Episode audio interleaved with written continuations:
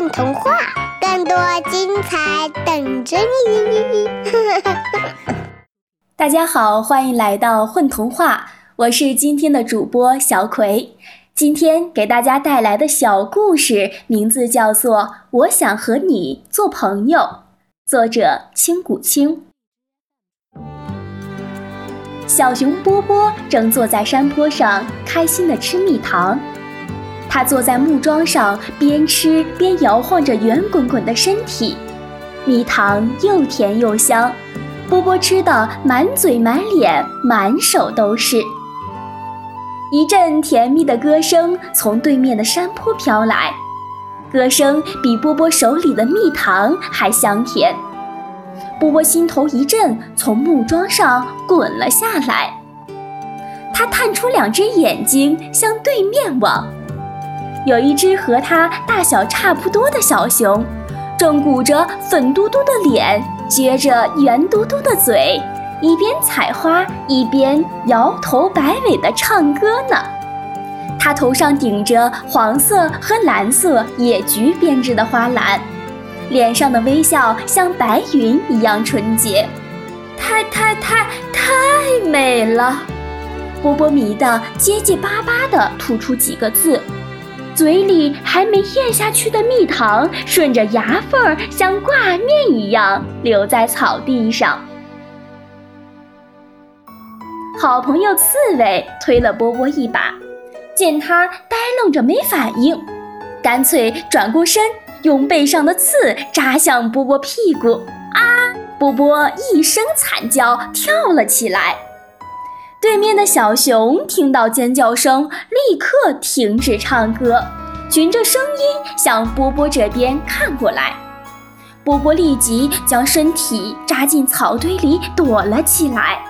它是一只非常非常害羞的小熊，除了刺猬，它跟其他伙伴一说话就紧张的结结巴巴。刺猬背靠着目光，斜着眼睛笑它。你是不是喜欢那只小熊呀？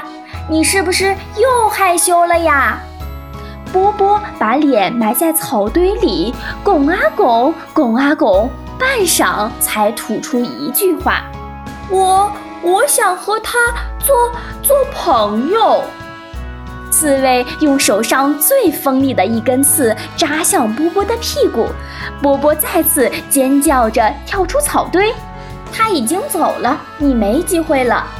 波波看向对面的山坡，那里只剩下风里摇动的花草。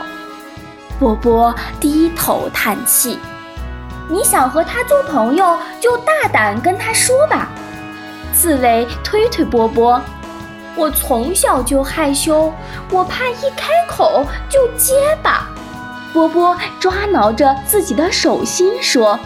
那样会把他吓跑的。刺猬转转眼珠子，一拍脑袋，有了！你给他写封信，我给你送过去。波波开心地拍手叫好。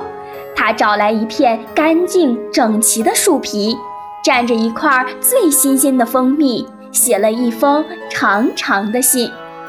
我是小熊波波。我也爱青草香，我也爱吃蜜糖。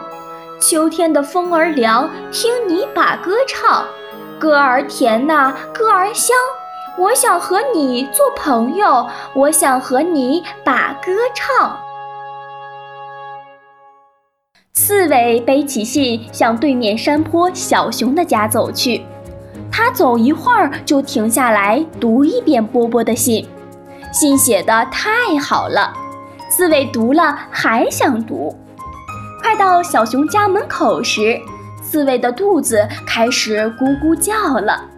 他又把信拿出来，读着读着，竟情不自禁地伸出手指，把用蜜糖写的字一个一个地抠下来吃掉了。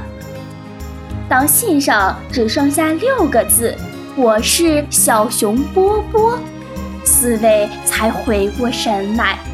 他急得抓耳挠腮，一直到天黑都没有想到补救方法。波波在树桩上等到天黑，都没等到刺猬。只好悻悻地回家了。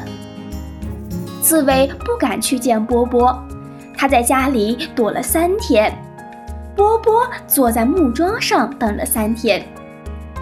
第四天一大早，天空下起了雨，波波依旧坐在树桩上等回信。他浑身都湿透了，但他相信刺猬一定会来找他的。外面哗啦啦的雨声越来越大，刺猬心里越来越害怕。波波一定在等他。刺猬鼓起勇气冲出家门，冒着大雨跑到木桩下，勇敢地对波波大声说：“波波，对不起，我没能把信送到，我还躲了起来，不敢跟你说出真相。”波波停顿了片刻，起身用手掌当伞，挡住了刺猬头顶的雨水，憨憨地笑了：“你比我勇敢。”因为你还是跟我说了真相。又迎来一个天朗气清的午后，波波和刺猬坐在木桩上玩跷跷板，耳边突然传来久违的甜美歌声。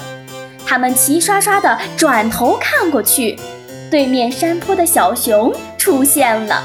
波波，快去找它！刺猬跳起来，激动地说。